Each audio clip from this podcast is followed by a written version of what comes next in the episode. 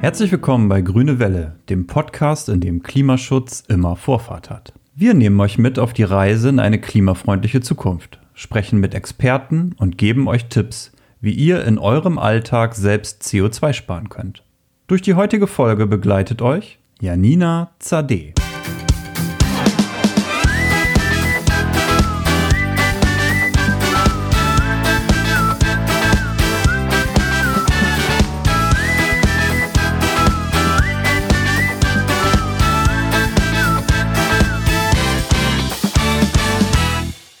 Und herzlich willkommen. Ja, es geht schon wieder los mit der grünen Welle und heute dreht sich alles um Energiefresser im Haushalt. Tja, mir fallen da spontan meine Kinder ein. Äh, ja, aber um die wird es natürlich nicht gehen. Gemeint sind vielmehr Haushaltsgeräte. Was muss man beim Kauf beachten? Wie bedient man sie am besten, damit sie möglichst wenig Energie verbrauchen? Das werde ich gleich klären mit einer echten Expertin. Und natürlich haben wir wie immer jede Menge Tipps und Tricks rund ums Thema Energiesparen und um den Klimaschutz. Aber bevor wir tief einsteigen in die Materie, starten wir mit, ja, unseren kleinen Experten, mit unseren Podcast-Kindern. Die haben nämlich auch Energiefresser zu Hause aufgespürt. Ich bin gespannt. Energiefresser sind zum Beispiel, wenn man den Trockner in Hochsommer anlässt. Oder wenn man Fernseher guckt, aber man gar nicht da ist. Oder wenn man an Hälfte der Wäsche in der Waschmaschine macht und gar nicht das Ganze.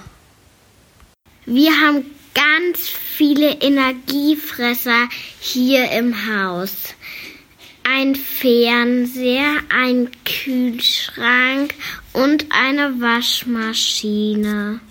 Ich glaube, dass ein Energiefresser ist, wenn man zu lange den Kühlschrank anlässt oder wenn man die Heizung äh, ganz warm macht und das Fenster auflässt. Und was sagt der Chef? Hallo, mein Name ist Holger Herms und ich leite bei EWE e die dezentralen Veranstaltungsbereiche.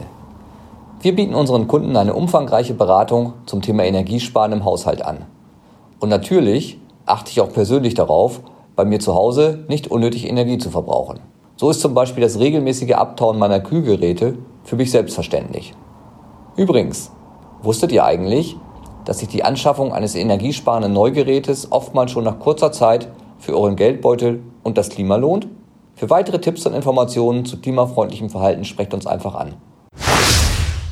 Ja, also Uptown, das könnte ich auch mal wieder, aber da geht bestimmt noch viel mehr. Und was genau, das weiß mein heutiger Gast, Anne Greve. Sie ist jetzt bei mir in der Leitung und Anne ist Fachberaterin bei EWE, e, kennt sich also richtig aus mit dem Thema Energiesparen im Haushalt. Hallo Anne. Ja, hallo Janina. Äh, also eine persönliche Frage ganz zum Anfang, die brennt mir nämlich auf den Nägeln. Mein Kühlschrank zu Hause, ne, der ist so ungefähr zehn Jahre alt. Natürlich Energieklasse A und äh, 100 plus oder so. Mhm. Ähm, also verbraucht er zu viel, weil er schon so ein altes Gerät ist? Sollte ich mir besser einen neuen kaufen? Ja, da bist du schon mitten im Thema. Also gerade Kühlschränke, hier sind ja Geräte, die 24 Stunden am Tag, 300 65 Tage im Jahr laufen. Das heißt, da kannst du schon richtig viel Strom sparen, wenn du ein effizientes Gerät hast. Und ein Gerät, was vielleicht vor zehn Jahren effizient war, ist heute wahrscheinlich schon wieder in, in der Effizienzklasse C oder D. Also zum Vergleich, so ein Kühlschrank von 2002, der hat ungefähr 220 Kilowattstunden Strom im Jahr verbraucht. Ein neues Gerät würde heute 75 Kilowattstunden im Jahr verbrauchen. Das wäre umgerechnet 44 Euro pro Jahr. Also da kann man schon, das ist schon etwas, was sich dann rechnet. Das ist ein großer Unterschied, ne? Sind denn Kühlschränke generell die Stromfresser schlichthin im Haushalt oder wo würdest du sagen, wo sitzen denn die größten Stromfresser zu Hause? Also mit einem Kühlschrank, mit einem effizienten Kühlschrank kann man schon am meisten sparen, würde ich sagen, weil die benutzt jeder gleich, die laufen den ganzen Tag. Bei anderen Geräten kommt es immer darauf an, wie oft nutze ich die denn? Wenn ich beispielsweise jetzt eine, eine Familie mit kleinen Kindern habe und bei mir die Waschmaschine jeden Tag läuft, dann kann ich da natürlich auch sparen. Also wenn ich da ein effizientes Gerät nehme, ähm, ist da auch eine ganze Menge drin. Wenn ich allerdings allein lebe und was weiß ich, wenig Kontakt zu anderen Menschen habe und vielleicht nicht so oft wasche, dann würde die Waschmaschine bei mir nicht so viel ausmachen. Da mhm. könnte ich dann auch meine alte behalten. Könntest du generell sagen, wann sich überhaupt ein neues Gerät lohnt? Also gibt es da so eine Faustregel, dass man sagt, so alle zehn Jahre neuer Kühlschrank oder hängt das immer von der Energieklasse ab? Gibt es da sowas, woran man sich orientieren kann? Also wenn dein Kühlschrank 15 Jahre alt ist, das war ja das Beispiel, was ich eben hatte, da würde sich ein Austausch schon lohnen. Ähm, wenn du jetzt, was weiß ich, ein Herd hast, ne, also mit Kochplatten, müsstest du schon ziemlich viel kochen, damit sich das rentiert. Ne, wenn, und Beispiel Waschmaschine, was ich eben hatte, ein altes Gerät verbraucht ja auch deutlich mehr Wasser, mehr Strom. Und wenn die oft läuft, dann kannst du damit auch schon sehr viel sparen. Mhm. Also Kühlschrank und ähm, die Waschmaschine, wenn sie stark benutzt sind. Genau, die Spülmaschine würde ich noch mit dazu nehmen. Also ah, das okay. ist ja auch etwas, was im Haushalt viel benutzt wird. Und äh, bei den Spülmaschinen und auch bei den Waschmaschinen hat sich in den letzten Jahren sehr viel getan. Die sind okay. sehr effizient geworden. Also wenn man da so als Faustregel mitgibt, so dass man so zehn nach spätestens 15 Jahren mal guckt, ne, dann äh, gibt es da sicherlich noch tollere oder energiesparendere Produkte ja, auf dem Markt. Das eine ist ja das Energiesparen und das andere ist natürlich, dass die neuen Geräte auch viel gezielter arbeiten. Die neuen Waschmaschinen haben ja spezielle Pflegeprogramme. Das haben die alten alles gar nicht. Also ne, das eine ist die Energieeffizienz und zum anderen hat ein neues Gerät mit Sicherheit auch mehr Komfort als ein altes. Mhm. Und äh, lohnt sich das denn überhaupt oder kann oder wann amortisieren sich dann so Anschaffkosten? Äh, gehen wir mal zurück zum Beispiel Kühlschrank. Also meiner, wie gesagt, zehn Jahre alt. Wenn ich mir jetzt ein neues Gerät kaufe, ähm, also rechnet das Energiesparen, der, der wenige Stromverbrauch und die damit ersparten Kosten für mich, rechnen sich die für die Anschaffung eines neuen Gerätes? Da musst du halt gucken, ne, wie hoch die Anschaffungskosten sind. Es gibt ja sehr teure, effiziente Geräte. Die dauern natürlich lange, bis die sich amortisieren. Aber wenn du jetzt beispielsweise mit einem neuen Kühlschrank 50 Euro Stromersparnis im Jahr hast, dann kannst du dir das ausrechnen. Ne? Das wären nach fünf Jahren zum 250 Euro. Wenn der Kühlschrank mhm. der neue 500 Euro kostet, dann hast du das die Hälfte schon nach fünf Jahren drin. Ja gut, das stimmt. Das müsste man sich dann wahrscheinlich im Individualfall dann nochmal genau äh, anschauen und sich da die Karten legen, ob sich das lohnt oder nicht. Es gibt gute Internetseiten, wo man das wirklich eingeben kann und die rechnen dir das auch aus. Ah, okay. Na, also das wäre jetzt www.spargeräte.de und da gibt's wirklich Checklisten, die man durchklicken kann. Die schlagen dir auch Geräte vor, inklusive der Kosten für die, für die Nutzung. Und da könntest du das ganz genau vergleichen. Hm, das hört sich gut an. Da muss ich vielleicht nachher mal reingehen auf die Seite. ähm, es gibt es ja beim Kauf diese verschiedenen Energielabels. Ne? Ich glaube, früher ging es bei A los und hörte bei F oder so auf. Das hat sich ja geändert. Ne? Erzähl doch mal, worauf beziehen sich diese Labels und welches sollte ich dann im bestmöglichen Fall nehmen? Also das neue Energielabel kommt jetzt zum 1.3. Ich vermute mal, dass die Händler eine Zeit lang beide Label nebeneinander legen werden oder zumindest Informationen geben. Also ich habe hier als Beispiel mal eine, eine Spülmaschine, die wäre jetzt A3 dreifach plus und die würde nach dem neuen Energielabel bei C liegen. Das heißt, in dem neuen Label, was ab 1. März kommt, wird es kein Haushaltsgerät mehr geben, was in A ist, sondern die fangen bestenfalls bei B an, C ist auch schon ein sehr effizientes Gerät, das muss man wissen. Mhm. Ähm, Hintergrund ist, dass die Geräte mittlerweile, dass das Energielabel schon sehr alt ist, das wir jetzt haben und die Geräte mittlerweile so effizient sind, dass A3-fach plus nicht mehr reicht. Also macht man jetzt so ein Reset, alle fangen wieder bei C, D an, B und dadurch gibt es wieder einen Anreiz an die Hersteller, ähm, noch effizientere Geräte herzustellen. Mhm. Ja, interessant. Da bin ich mal gespannt, was da am 1. März dann passiert, wenn ich dann wahrscheinlich oder vielleicht meinen neuen Kühlschrank kaufen gehe. Mal gucken. Ich muss das ja erstmal ausrechnen lassen. So, jetzt sagen wir mal, jetzt habe ich meine neuen Geräte oder auch meine alten. Man muss ja nicht komplett alles immer neu ähm, kaufen. Ähm, was kann ich dann aber trotzdem beachten bei der täglichen Nutzung, also beim Waschen und beim Kochen äh, und beim Spülen, damit ich wenig Energie verbrauche? Naja, ich sag mal, ein energieeffizientes Gerät. Das ist ein bisschen so wie die spritsparenden Autos. Die werden natürlich unter Laborbedingungen gemessen, diese Werte. Und wenn ich die wirklich erreichen möchte im Alltag, darf ich mit meinem Auto ja auch nicht Vollgas fahren. Und das ist bei den Haushaltsgeräten eigentlich genauso. Das heißt, wenn ich einen äh, hocheffizienten Kühlschrank habe und ihn dann, was weiß ich, zehn Minuten auflasse, weil ich da in Ruhe irgendwie meine Sachen umräumen und kramen möchte. Und wenn ich das jeden Tag mache, dann ist der nicht mehr effizient. Na, also dann, dann verbraucht er halt sehr viel Strom, um wieder aufzuheizen. Das heißt, diesen Kühlschrank zum Beispiel, der, der piept ja noch, wenn ich ihn zu lange aufhab. Ne? Dann sagt er mir ja noch bitte ne, wieder zumachen. Aber bei Waschmaschinen zum Beispiel, wenn ich meine Wäsche wasche und die, die Maschine nur halb voll belade und viel Waschmittel nehme, dann braucht die Maschine, also intelligente Maschinen erkennen das. Die machen dann unter Umständen zwei, drei zusätzliche Spülgänge, um das Waschpulver wieder aus der Wäsche zu kriegen. Da habe ich es vielleicht gut gemeint, aber mein Gerät kann dann nicht effizient arbeiten und das wäre ist auch nicht gut fürs Gerät. Also mittlerweile haben ja viele Hersteller darauf schon reagiert, das heißt, Geschirrspüler, Waschmaschinen, die gibt es mittlerweile mit einer Dosierautomatik. Mhm. Weil die Geräte nur so effizient sein können, wie sie im Labor gemessen werden, wenn man sie auch wirklich bedient. Und also die Überdosierung von Spül- und Waschmittel ist einer der häufigsten Fehler, die, die man machen kann. Hm, ich fühle mich da so ertappt. Ich kippe dann auch lieber mal eben eine, äh, eine Tasse mehr rein, weil ich denke, dann wird es wenigstens schön sauber und riecht nachher gut. Aber ja, da sollte man sich dann schon an die Dosierungsanleitung auch halten, ne, die auf den Rückseiten der Verpackung ja auch ähm, aufgeführt sind. Ja, das macht, das macht wirklich Sinn. Also die Wäsche wird nicht sauberer, wenn du zu viel reintust und mhm. die Maschine muss es, muss es wieder verarbeiten. Also das Ne? Das ist auch für die Lebensdauer des Gerätes nicht gut. Mhm.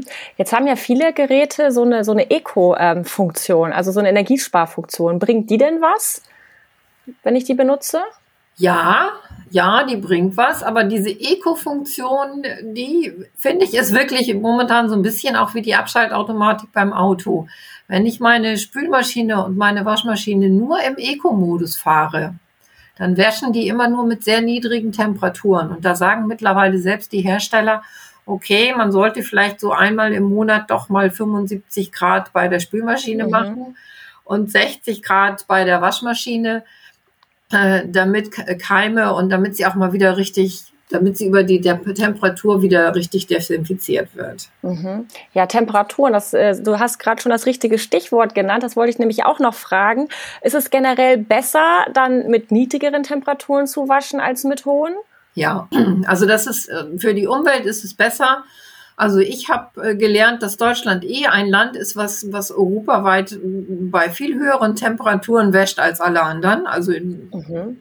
wenn jemand mal in Schweden war, oder Schweden kennt, die waschen alles kalt oder maximal bei 40 Grad. Hm, okay. Da gibt es keine Kochwäsche, die gute alte Kochwäsche? Nee. Nee, kennen die nicht. Hm. Also was, ne, wenn man natürlich irgendwie Wäsche hat, die wirklich keimfrei werden soll, dann braucht man eine höhere Temperatur. Aber selbst dafür gibt es mittlerweile auch Waschmittel, äh, die das dann eben mit übernehmen. Ne? Ja, interessant.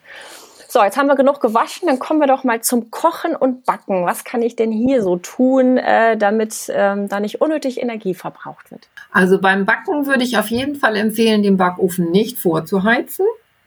Ja, die Rezepte sind, also viele Kochrezepte sind ja schon älter oder sind vor 20 Jahren entstanden und man findet heute selbst in modernen Kochrezepten immer noch diesen Hinweis als erstes Backofen vorheizen. Genau. Das ist wirklich noch aus der Zeit, wo die Öfen auch wirklich 20 bis 30 Minuten brauchten, um auf Temperatur zu kommen. Das stammt mhm. wirklich noch aus den 80er, 90er Jahren.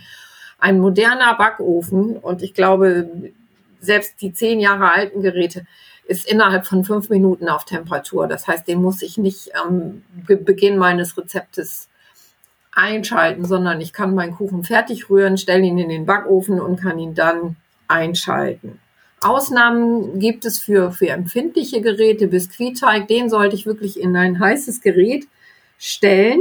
Aber selbst dann würde es reichen, fünf Minuten vorher den Ofen anzustellen und der sagt mir dann auch genau, wann er die Temperatur hat. Und dann kann ich mein Biskuit reinschieben. Mhm, okay, also da kann man ja tatsächlich richtig viel sparen, weil ich heize nämlich auch immer ganz streng nach Anweisung aus dem Rezept vor und dann macht man ja erst noch mal tausend Schritte, bis man dann das Gericht in den Ofen stellt und während der ganzen Zeit läuft der dann ja schon, ne? Na, du kannst deinen, deinen Auflauf, den kannst du ohne Sorge in den kalten Backofen stellen, äh, kannst ihn einschalten und wenn der länger als 40 Minuten braucht, also laut Rezeptangabe, dann kannst du ihn auch fünf Minuten früher ausstellen und in der Nachwärme gar, weiter garen lassen. Ja, okay. Das ist auch nochmal ein guter Tipp. Mhm. Und wenn wir jetzt den Backofen verlassen und zum Herd kommen, äh, gibt es eigentlich Herdarten, die besonders energiesparend sind? Jetzt gibt es ja Induktion und Gas und normales Elektrokochfeld. Was äh, ist da am besten? Also die sparsamste Variante ist Gas. Damit wurde ja früher auch oft vom Profikochen gekocht oder in Restaurants. Und der Gasofen oder der Gasherd ist aber mittlerweile vom Induktionsherd eigentlich abgelöst worden. Mhm. Induktion nach Gas äh, das energiesparendste ist und beide Heizarten äh, sehr gut geregelt werden können. Also wenn, die, wenn du die einschaltest über Induktion, wird ja, der, wird ja nicht der Herd erhitzt, sondern der Topf direkt. Das heißt, das ist eine direkte Hitze, die fast genauso schnell ist wie Gas.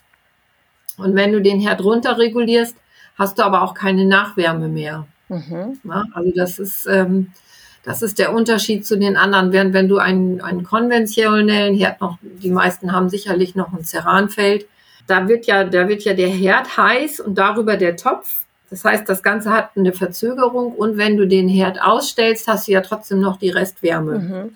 Ja, darüber könnte man auch wieder Energie sparen, wenn man so ein Ceranfeld hat einfach, wenn es kocht, auch fünf Minuten vor Ende der Dauer den Herd schon mal ausstellen, weil die Hitze reicht wirklich so lange noch, dass das Gericht weiter mhm. Und besser mit Deckel oder ohne? Auf jeden Fall immer mit Deckel. Mhm. Okay. Also das kann man, kann man wirklich messen. Wenn du Wasser kochen möchtest, ist die, die beste Wahl zum Energiesparen ist ein Wasserkocher. Und die zweite wäre sozusagen ein Topf auf Induktion, aber mit Deckel. Okay, Deckel drauflassen und Herd ruhig schon mal eher runterschalten. Das, eher äh, runterschalten, beziehungsweise wenn du eine Suppe kochst, wenn die Suppe kocht, die Temperatur reduzieren. Ja, okay, das merke ich mir. Das sind ja ganz schön viele kleine Sachen, die, glaube ich, also jeder ganz einfach äh, beherzigen kann. Und letztendlich schlägt es sich dann doch positiv auf die Energierechnung äh, nieder, da man halt dadurch wirklich viel sparen kann. Ja, also Danke, Anne, für die vielen Tipps. Ähm, ich gebe weiter zu meiner Kollegin Mareike. Die hat nämlich noch mehr auf Lager, denn die tritt ja mit Hilfe der Codio-App zur Klima-Challenge an. Ja, Mareike, was schlägt denn Codio vor? Was kann man noch so alles tun, um im Haushalt Energie zu sparen? Ja, Janina, jetzt schauen wir wieder auf unser Klimakonto. Wir sind jetzt bei gut 360 Kilo CO2-Einsparung. Unser Ziel ist ja die halbe Tonne in einem halben Jahr. Das heißt, wir haben jetzt noch etwa zwei Monate Zeit, um noch 140 Kilo CO2 einzusparen. Mit den Maßnahmen der letzten Folge, in der es um Digitalisierung und Klimaschutz ging, konnten wir immerhin 11 Kilo einsparen. Da hatten wir konkret die Suchmaschine Ecosia als Maßnahme und das TV-Schauen statt zu streamen.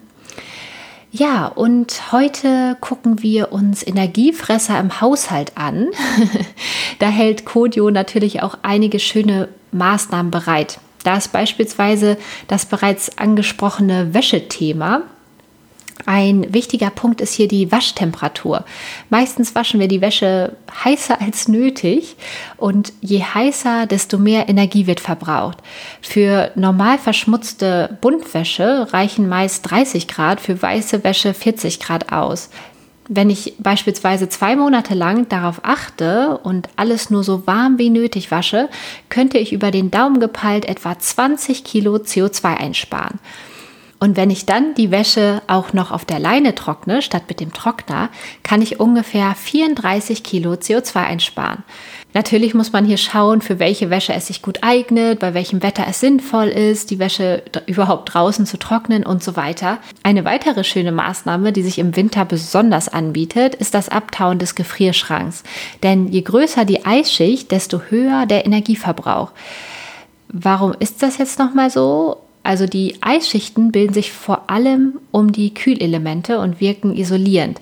Wasser gefriert ja schon bei 0 Grad und im Gefrierschrank herrschen etwa um die minus 18 Grad Celsius. Zum Ausgleich muss der Gefrierschrank dann mehr kühlen, wodurch sich der Stromverbrauch erhöht. Was also gegen diese Eisschicht tun?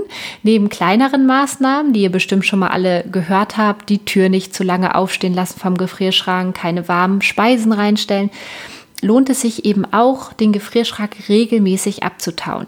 Laut Kodio kann ich durch das Abtauen des Gefrierschranks immerhin 25 Kilo CO2 einsparen.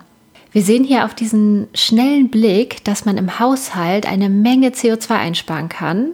Mit den genannten Maßnahmen wären das schon fast stolze 80 Kilogramm CO2. Ich bin gespannt, wie das bei euch so funktioniert, was ihr noch für schöne Maßnahmen findet, um CO2 einzusparen. Und wir schauen dann wieder beim nächsten Mal zusammen aufs Klimakonto. Ja, danke Mareike. Schön, dass die CO2-Kilos so schnell weiterschmelzen. Ich verabschiede mich für heute. In zwei Wochen geht es weiter und dann gibt es eine kleine Überraschung. Eine neue alte Stimme ist zurück. Wer es ist, das verrate ich natürlich nicht. Hört am besten selbst rein. So, und ich übergebe das Mikro jetzt an Katja. Die hat nämlich wie immer noch ein paar extra Tipps für euch und mit denen habt ihr so sicherlich nicht gerechnet. Seid gespannt. Danke fürs Zuhören und bis zum nächsten Mal. Tschüss. Ja, danke, Janina. Was hat sie jetzt damit gemeint? Extra Tipps, mit denen ihr so nicht gerechnet habt. Hm. Ja, ich habe mir heute mal Gedanken gemacht über Energiefresser abgesehen von irgendwelchen Geräten. Was gibt es denn noch für welche? Und dabei fiel mir zuerst menschliche Energiefresser ein. Ihr kennt sie alle. Das sind Leute, die uns einfach durch ihr Verhalten Energie ziehen. Zum Beispiel, wenn sie uns nicht wertschätzen, uns nicht ernst nehmen oder wenn wir uns schlicht von ihnen überfahren fühlen, die uns nicht zuhören, die immer alles besser wissen oder eben immer nur von sich reden.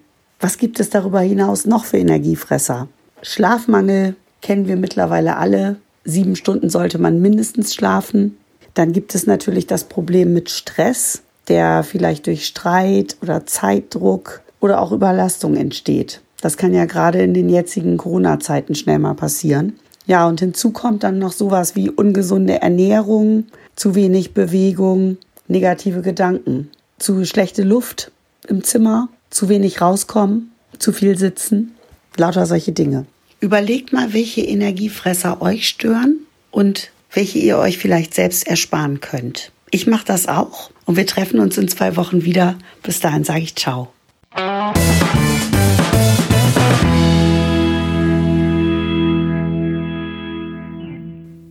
Das war's für heute. Vielen Dank fürs Zuhören. Grüne Welle ist ein Podcast der EWE AG und entsteht in Zusammenarbeit mit Codio, der Klima-App für mehr CO2-Bewusstsein im Alltag. Besucht uns im Netz unter ewe.com oder codio.app und schreibt uns unter podcast.ewe.de oder in den sozialen Medien. Wir sehen uns.